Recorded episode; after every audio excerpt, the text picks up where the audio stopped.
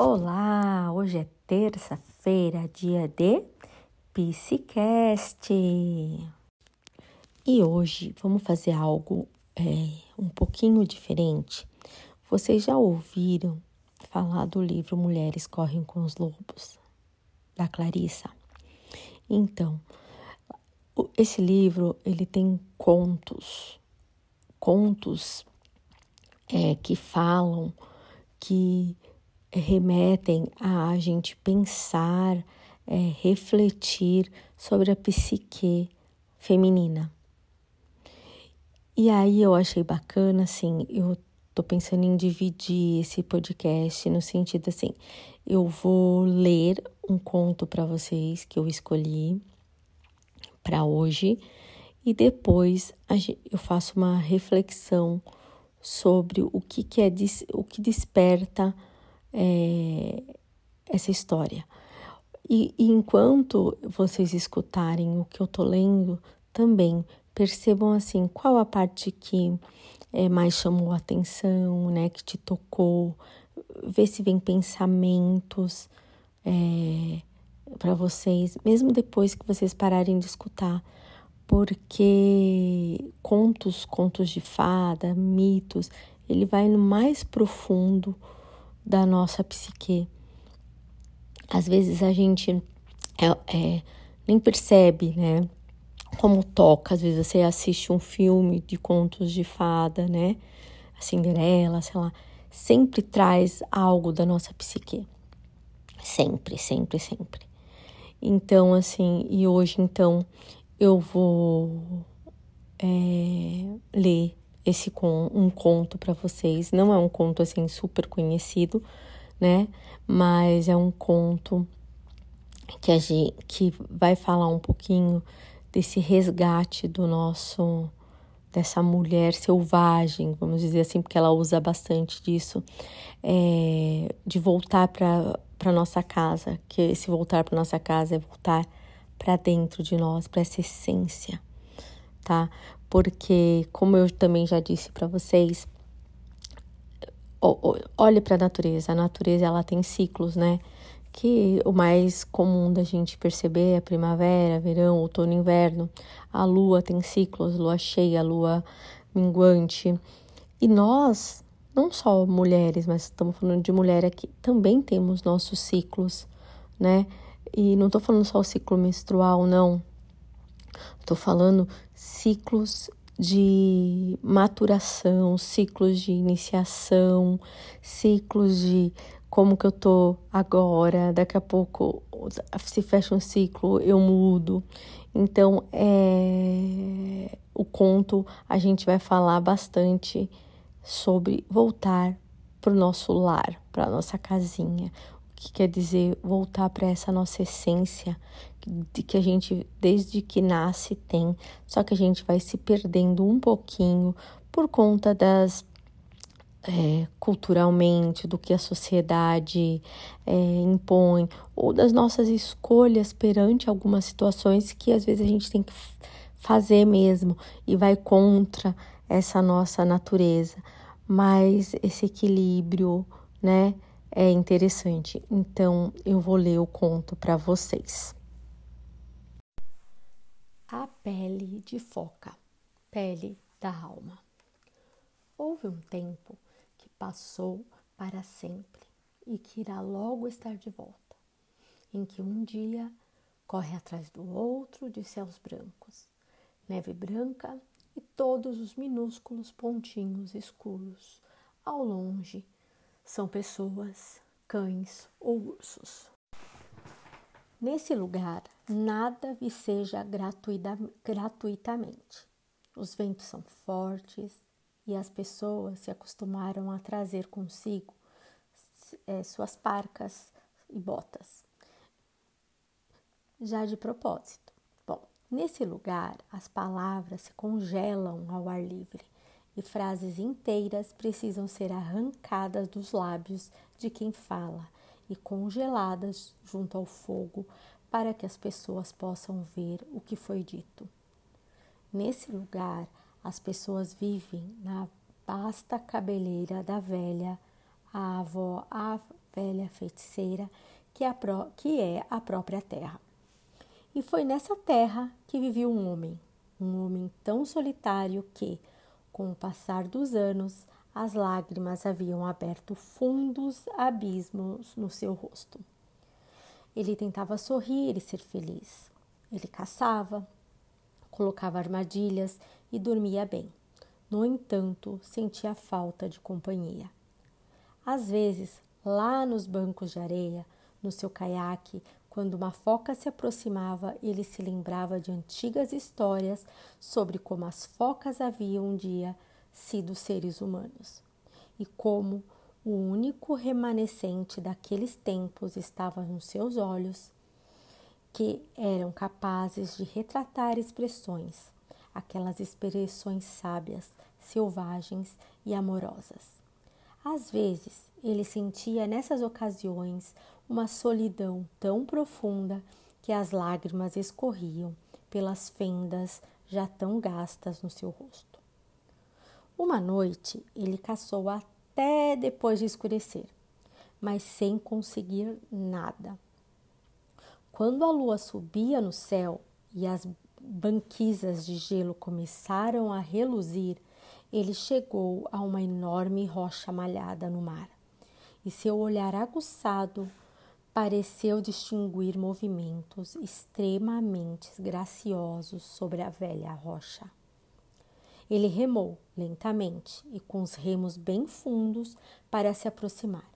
E lá no alto da rocha imponente dançava um pequeno grupo de mulheres, nuas, como no primeiro dia, e que se deitaram sobre o ventre da mãe.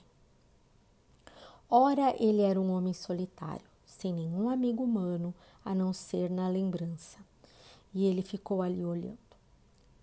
As mulheres pareciam serem feitos de leite da lua, e sua pele cintilava com gotículas prateadas, como as do salmão na primavera. Seus pés e mãos eram longos e graciosos. Elas eram tão lindas que o homem ficou sentado, atordoado no barco. E a água nele batia, levando-o cada vez mais para junto da rocha. Ele ouviu o riso magnífico das mulheres. Pelo menos elas pareciam rir. Ou seria a água que ria às margens da rocha? O homem estava confuso por se sentir tão deslumbrado. Entretanto, dispersou-se a solidão que lhe pesava no peito, como couro molhado, e quase sem pensar, como se fosse seu destino, ele saltou para a rocha e roubou uma das peles de foca ali jogadas. Ele se escondeu por trás de uma saliência rochosa e ocultou a pele de foca dentro do, da sua parca. Logo, uma das mulheres gritou numa voz que era a mais linda que ele já ouvira. Como as baleias chamando na madrugada, ou não, talvez fosse mais parecida com os lobinhos recém-nascidos caindo aos tombos na primavera. Ou então, não, era algo melhor do que isso. Mas não fazia diferença, porque o que as mulheres estavam fazendo agora. Ora, elas estavam vestindo suas peles de foca e uma a uma as mulheres focas deslizavam para o mar, gritando e ganindo de felicidade, com exceção de uma.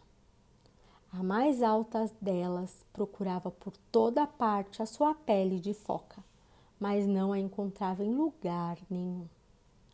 O homem sentiu-se estimulado pelo que ele não sabia. Ele saiu de trás da rocha, dirigiu, dirigindo um apelo a ela: Mulher, case-se comigo. Sou um homem sozinho. Ah, respondeu ela, eu não posso me casar porque sou de outra natureza, pertenço aos que vivem no Temenquaque, lá embaixo. Case-se comigo, insistiu o homem. Em sete verões prometo lhe devolver sua pele de foca. e você perder, poderá ficar ou ir embora, como preferir. A jovem mulher foca ficou olhando muito tempo o rosto do homem com, com olhos que, se não fossem suas origens verdadeiras, pareciam humanos. Irei com você, disse ela, relutante. Dentre de sete verão, verões, tomaremos a decisão. E assim, com o tempo, tiveram um filho a quem deram o nome de Ouruque. A criança era ágil e gorda. No inverno, a mãe contava a Ouruque histórias de seres que viviam no fundo do mar, enquanto o pai esculpia um urso em pedra branca com uma longa faca. Quando a mãe levava o pequeno Ouruque para a cama, ela lhe mostrava pelo buraco de ventilação as nuvens e todas as suas formas. Só que, em vez de falar das formas do corvo, do urso e do lobo, ela contava histórias da vaca marinha, da baleia, da foca e do salmão, pois eram essas as criaturas que ela conhecia. No entanto, à medida que o tempo foi passando, sua pele começou a ressecar a princípio, ela escamou e depois passou a rachar. A pele das suas pálpebras começou a descascar. O cabelo da sua cabeça a cair no chão. Ela se tornou Nauluak, do branco mais pálido. Suas formas arredondadas começaram a definhar. Ela procurava esconder seu caminhar claudicante. A cada dia, seus olhos sem que ela quisesse, iam ficando mais opacos. Ela passou a estender a mão para tatear, porque sua vista estava escurecida. E as coisas iam dessa forma até uma noite em que o menino Ouruque despertou ouvindo gritos e se sentou ereto nas cobertas de pele. Ele ouviu um rugido de urso, que era seu pai repreendendo a mãe. Ouviu também um grito como o da prata que ressoa como uma pedra, que era sua mãe. Você escondeu minha pele de foca há sete longos anos e agora está chegando o oitavo inverno. Quero que me seja devolvido aquilo de que sou feita, gritou a mulher foca. E você, mulher? vociferou o marido. Você me deixara e se, você me deixará se eu lhe der a pele. Não sei o que faria, só sei que preciso daquilo que, que pertenço. E você me deixaria sem mulher e, seu, e a seu filho sem mãe? Você é má. Com essas palavras, o marido afastou com violência a pele da porta e desapareceu noite adentro. O menino adorava a mãe ele tinha medo de perdê-la e por isso chorou até dormir, só para ser acordado pelo vento. Um vento estranho que parecia chamá-lo. Oruque, Oruque. Ele pulou da cama, tão apressado que vestiu a parca de cabeça para baixo e só puxou os muculuques até a metade. Ao ouvir seu nome, chamando insistentemente, ele saiu correndo na noite estrelada. O menino correu até o penhasco, de onde se via a água, e lá, bem longe do mar, encapelado, estava uma foca prateada, imensa e peluda. Sua cabeça era enorme, seus bigodes lhe caíam até o peito, seus olhos eram de um amarelo forte. o que? O menino foi descendo o penhasco de qualquer jeito e bem junto. A base tropeçou numa pedra, não numa trouxa que rolou de uma fenda da rocha. O cabelo do menino fustigava seu rosto como milhares de açoites de gelo. Ouruque! O menino abriu a trouxa e a sacudiu. Era a pele da foca da sua mãe. Ah, ele sentiu seu perfume da pele inteira, na pele inteira. E enquanto mergulhava o rosto na pele de foca, respirava seu cheiro, a alma da mãe penetrava nele como um súbito vento de verão. Ah! exclamou ele com alegria e dor e levou novamente a pele ao rosto. Mais uma vez a alma da mãe passou pela dele. Ah! gritou ele de novo porque estava sendo impregnado pelo amor infinito, infindo da mãe. E a velha foca prateada, ao longe, mergulhou lentamente para debaixo d'água. O menino escalou o penhasco, voltou correndo para casa com a pele de foca voando atrás dele e se jogou para dentro de casa. Sua mãe contemplou o menino e a pele e fechou os olhos, cheia de gratidão pelo fato de os dois estarem em segurança. Ela começou a vestir sua pele de foca. Ah, mãe, não! gritou o menino. Ele, ela apanhou o menino, ajeitou-o debaixo do braço e saiu correndo aos trambolhões na direção do mar revolto. Ai, mamãe, não me abandone, implorava Uruk. E logo dava para se ver que ela queria ficar com o filho, queria mesmo, mas alguma coisa chamava algo que era mais velho do que ele, mais velho do que ela, mais antigo que o próprio tempo.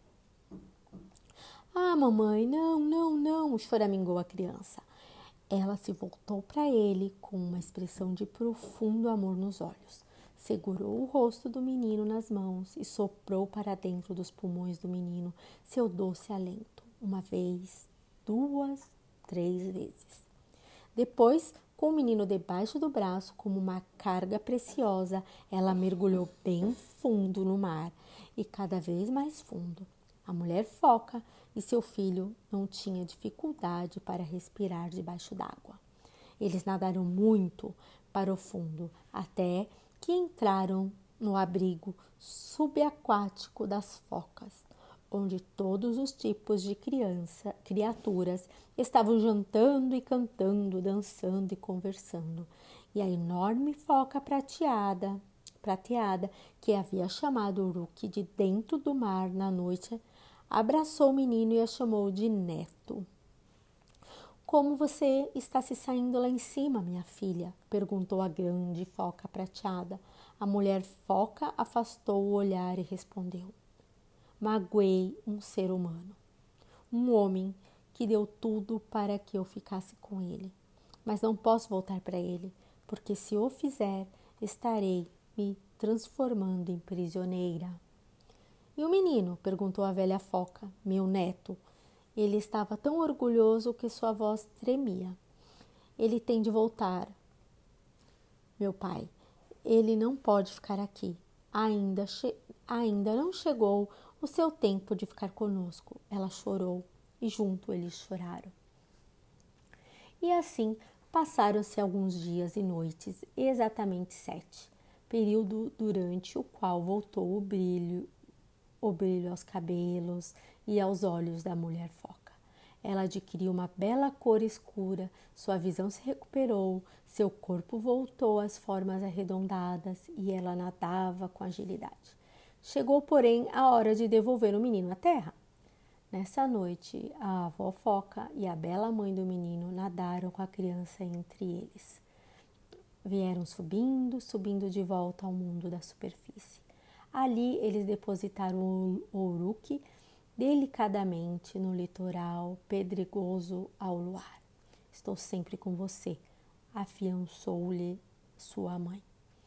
Basta que você toque algum objeto que eu toquei, minhas varinhas de fogo, minha ulu, faca, minhas esculturas de pedras de focas e lontras, e eu soprarei aos seus pulmões um fôlego especial para que você cante suas canções.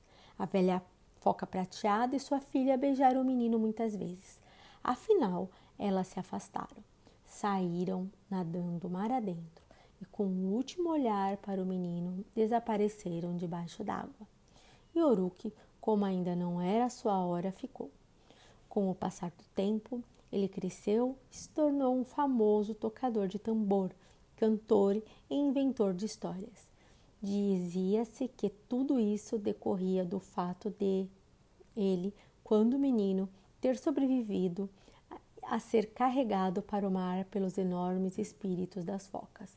Agora, nas névoas cinzentas das manhãs, ele às vezes ainda pode ser visto, com seu caiaque atracado, ajoelhado numa certa rocha no mar, parecendo falar com uma certa foca fêmea que frequentemente se aproxima da orla. Embora muitos tenham tentado caçá-la, sempre fracassaram. Ela é conhecida como é, Tankikaki, a brilhante, a sagrada, e dizem que, apesar de ser foca, seus olhos são capazes de retratar expressões, aquelas expressões sábias, selvagens e amorosas. Bom, pena que não dá para eu falar, perguntar para vocês o que, que vocês acharam da história, que insights vocês tiveram e tudo. Então, vamos fazer assim: eu vou dividir um pouquinho por blocos, por, pelos personagens é, do conto. Mas antes, sim, de mais nada, a gente trabalha no, no, em contos, em mitos, né, em contos de fada, a gente trabalha com arquétipos. Então, assim, o homem não necessariamente é um homem, a, né, a criança não é necessariamente uma criança, porque nós estamos falando de quê? Da psique, do lado mais profundo da nossa psique, tá? Então, assim, vamos começar com o homem, o homem solitário. O que está representando esse homem solitário na, na história é. Deixa eu ver aqui outra coisa que eu. Bom, o homem solitário nada mais é do que o nosso ego, sabe? É, o ego, assim, aquela coisa que a gente culturalmente ou do que a gente foi criado a aprendeu a ser, né? Não é que é a nossa essência, mas é o ego, é que vem o que a, por exemplo, ele realiza, né? Ele no caso já estava realizando no automático, é, que estava ali faltando já sentido, faltando voz, faltando escuta, faltando uma companhia para ele, né? Era isso que ele que a gente fala. Então, esse homem solitário, ele representa então o ego da psique da mulher, né? Então, assim, a como que se diz? É, o, o, o, ego, ele tem assim, no nosso início da vida, né? O ego com seus apetites, né? Com as suas vontades, com seus desejos, é frequentemente quem manda, né? Então, ele, o ego, ele tem muita força durante esse período de quando a gente é pequeno.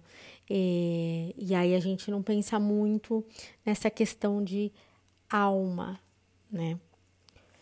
Então, o homem solitário, ele fica, ele anseia pelo quê? Pela alma. Então ele ele ele quer, ele vislumbra algo assim do profundo, disso que eu estou falando que é o selvagem, a nossa essência selvagem, né? Quando ele se aproxima. Então, assim, ele quer se apro aproximar é, dessa alma, desse espírito, né, dessa nossa essência, daquele desejo mais íntimo que a gente veio ser, mas por conta do ego, a gente se limita o que é certo, o que é errado, né? É, então a função prática, né, do ego, é, ela ocorre para que o quê? Para que nós conhecemos o mundo, para que aprendamos os meios, né, de conseguir as coisas, como trabalhar, como diferenciar o que é bom do que não é tão bom assim, quando agir, quando ficar parada, é, como conviver com as pessoas, para que aí nós ficamos, é, nos inteiramos, né, com essa, com essa mecânica de que é viver nesse, nesse sentido tá? Então eu vou ser bem é, sucinta mesmo, porque dá pano para manga. Seria até legal um grupo né, de estudo sobre o livro. Bom, a mulher foca, então, seria o quê? A representação. Primeiro é a é, representa a alma nessa psique. A foca, ela na vida real, uma foca, ela sai da água só para ter os filhotes e amamentar. Tá? Então é assim, e ela é um arquétipo, ela traz, é um, um animal que traz essa questão de ser dócil e tudo mais. Então, assim, ela é a alma. A alma, o que, que é a, a alma? É, é uma roupagem, né? É, é, a roupa da foca é a sua alma, nesse sentido, é. Que é roubada. É roubada pelo, por quem? Pelo ego, pelo, pelo jeito de que a gente tem que é, vive na sociedade que vivemos, nas coisas que a gente vai vai vivendo, né? Então assim, e pode ser qualquer é, situação, igual eu falei, na sociedade, e aí a gente vai se afastando é, dessa essência, né? Dessa essência selvagem que a gente está falando, que é da alma, do espírito. É, e aí até ela ela dá um, ela fala, né, na quando ele vai roubar, quando ele, ele o homem solitário rouba a, a, a roupa da mulher foca, o que, que, ele fala? Eu te prometo que você ser, vai ser feliz, que eu te faço feliz, e por sete verões eu te vou te fazer feliz, e aí você decide, né? E isso simboliza assim, o quanto que nós falamos assim, é, quando eu casar, eu paro de fazer isso, ou quando eu tiver filhos, eu saio desse desse marasmo, sei lá, é, quando meu filho crescer, eu realizo tal coisa. Aí você vai aí você vai se perdendo nesse tempo, adiando essa volta para casa tá? Então, mais ou menos, então, a mulher foca, tô sintetizando, né, como eu disse. Agora, aí a, a criança espiritual.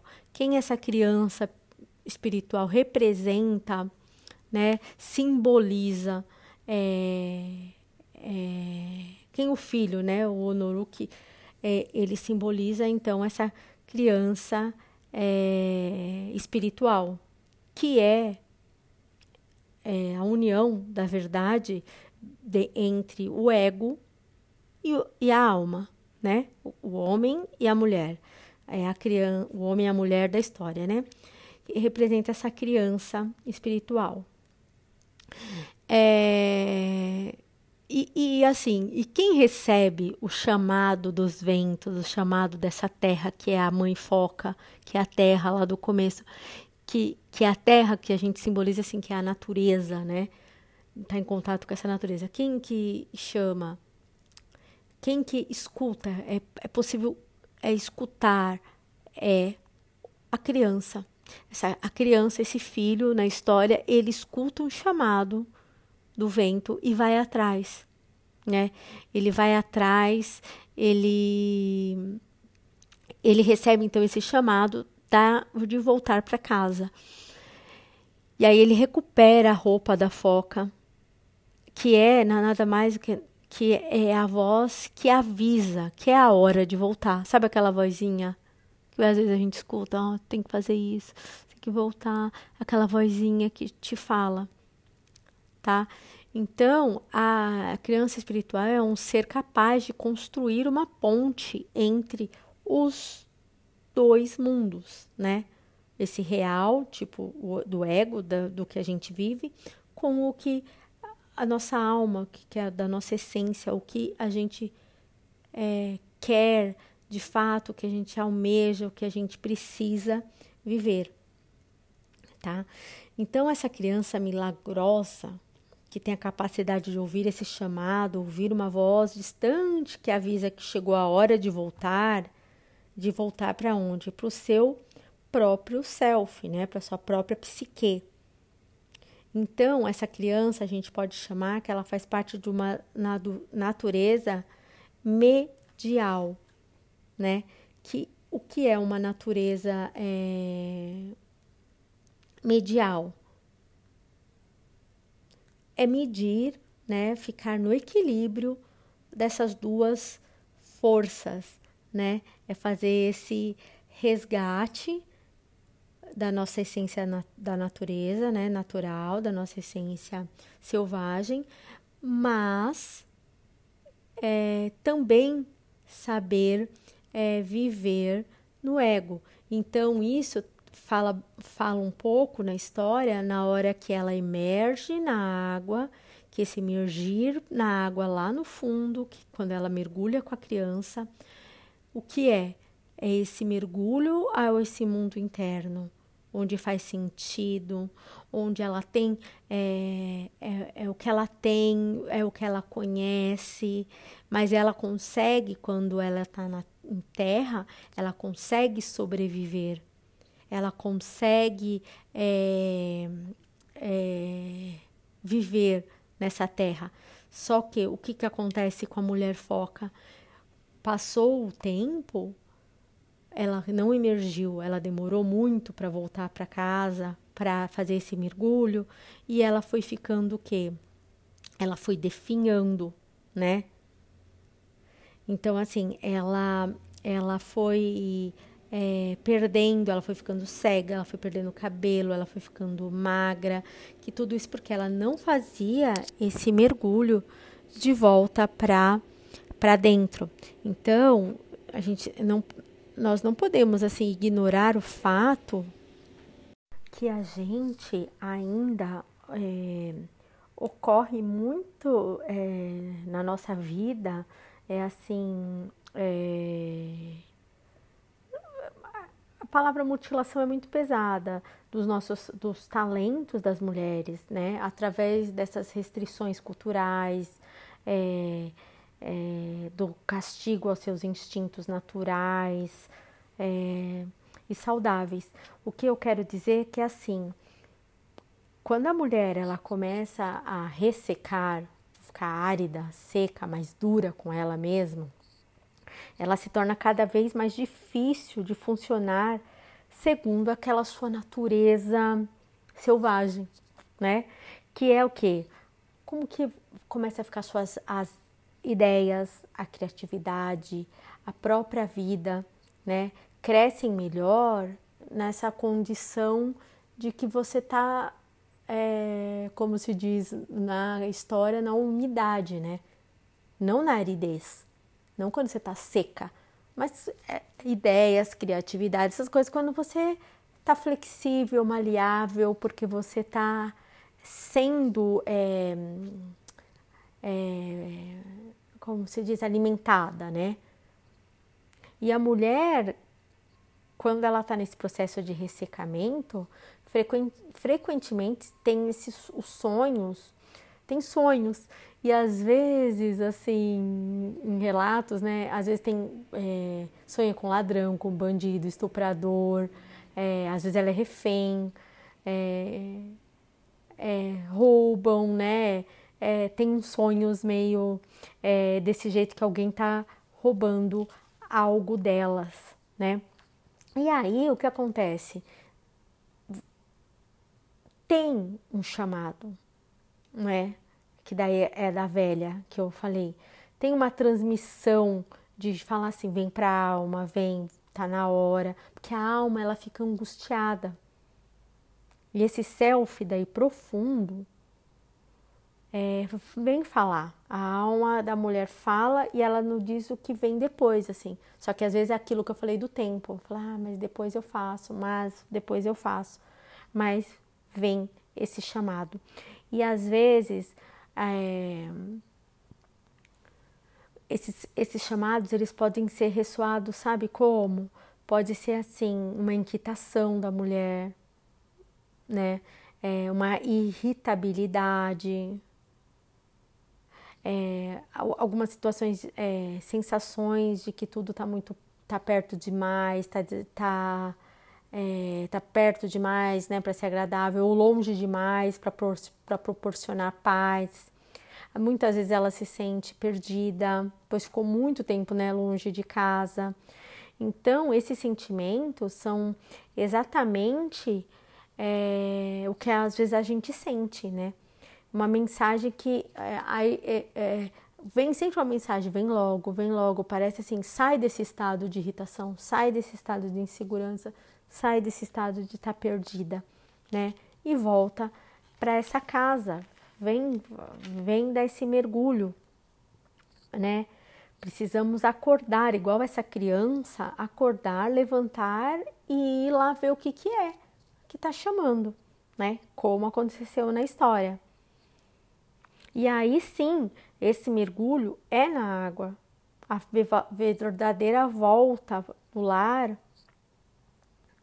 e é para a água, sim, porque a água ela simboliza esse lugar mais profundo, com mistérios, né? Se a gente pensar num mar, num lago, é esse mergulhar com para dentro que lá você vai ter essas respostas, mas muitas vezes você também quer, mas tem um pouquinho de, de medo, né?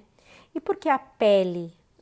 Pele da foca. Por que é uma pele, a alma? Porque a pele, se você pensar, é um órgão dos sentidos mais extenso, né? Ela nos diz, a nossa pele, quando estamos com frio, com calor, quando estamos entusiasmada, quando estamos com medo, né? Então, quando a mulher ela passa um pouquinho longe dessa casa, sua capacidade de percepção também está é, é como se diz, está um pouco seca, está um pouco para rachar. Então, ela não vê esse estado, né? De, de alerta, é, não sabemos, às vezes a gente ultrapassa os nossos limites porque a gente está longe da nossa casa. Então a gente vai fazendo as coisas, aceitando as coisas e não. É, vai, não aceita, né? Então, assim, a, a, então a história, assim, o cabelo cai, ela perde ter, ela, ela se transforma numa pessoa meio anêmica, né? Então, quando demoramos demais, nós também perdemos nossas ideias, nossos relacionamentos com a alma, ela vai ficando fragilizada, né? Nosso sangue flui aguado e lento, tá? E os nossos olhos não tem nada que os faça cintilar, né? Brilhar, sabe? Assim, você começa a ficar parecendo que seus ossos estão cansados, vocês, é, a gente fica nervosa com mais facilidade e, e isso. Então, assim, tem muitas correlações, sabe, assim, do que a gente pode é, fazer. Por exemplo, também, a mulher que fica muito longe desse celular, né, desse, dessa essência selvagem, ela se torna cada vez menos capaz de avançar na vida. Em vez de optar por esses arrepios de sua própria escolha, ela fica o quê? Pendurada na vontade dos outros, né? Então, assim, é ela. Eu tô olhando aqui também por isso. Então, assim, a mulher não sabe de cor essa promessa van. Assim que eu terminar isso, posso ir. Assim que eu puder me afastar. Quando a primavera chegar, eu vou embora. Quando o verão terminar, eu vou. As crianças estavam na escola de novo. Bom, eu li esse trechinho para isso de novo, para falar desse tempo né? Esse tempo que às vezes a gente fica adiando, adiando, adiando para não olhar para dentro, porque de alguma forma a gente fica numa zona de conforto, mas não vai percebendo que vai minguando. Que às vezes você pode adoecer, é, mas não ter esse brilho mesmo, né? Esse desejo, não sabe o que quer, o que gosta, porque tá total perdida. E aí tem muitas formas também de voltar pro lar, né, para esse lar. Muitas, assim, porque é difícil, mas é difícil você às vezes enxergar esse voltar, mas é, é não é uma viagem também assim é, super longa, né? Vamos dizer, esse, esse mergulho. Então, porque muitas vezes são rotineiras, algumas são mais extraordinárias, mas assim, eu vou é, ler aqui para vocês para ficar é... Por exemplo, você pode ficar deitada no chão, numa sombra, você ficar com quem você ama, sem as crianças por, e, e sem as crianças por perto, é, sentar na varanda, tricotar, descansar, caminhar, passear de carro por uma hora em qualquer direção e depois voltar, apanhar qualquer ônibus, sei lá, sentar num em árvore, secar o cabelo no sol, sabe? É, e assim, às vezes você fala, ah, mas eu não tenho esse tempo. Mas assim, você tá pronta sempre para curar e consertar os outros. Se alguém te pedir, mãe, vem fazer, querida, faz isso para mim, você acha um tempo. Então, assim, é, é, é, quando a gente quer, a gente faz, tá? Então, é nesse sentido também você arrumar um tempo para você fazer esse mergulho para dentro de você, de ser essa mulher é, do equilíbrio entre os dois é, mundos, né? Do ego e do e do e do e da alma dessa e dessa essência, tá? Então, um jeito também que eu já vou dar uma pulada aqui é assim, é que eu já falei da mulher medial, né? Que é desse equilíbrio, que dentro da água, a volta à superfície, que você vai fazer o quê? Quando a mulher ela transmite a sua verdade, ela consegue transmitir essa verdade que ela conseguiu ser medial, ficar entre os dois mundos, ela atiça essas intenções e sentimentos, né?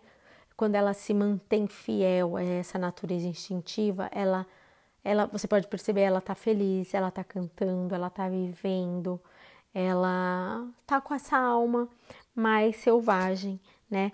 E é legal que a, o menino, né, o filho, ele, é, é, como se diz, toca tambor, ele toca tambor e canta e é contador de história, algo assim.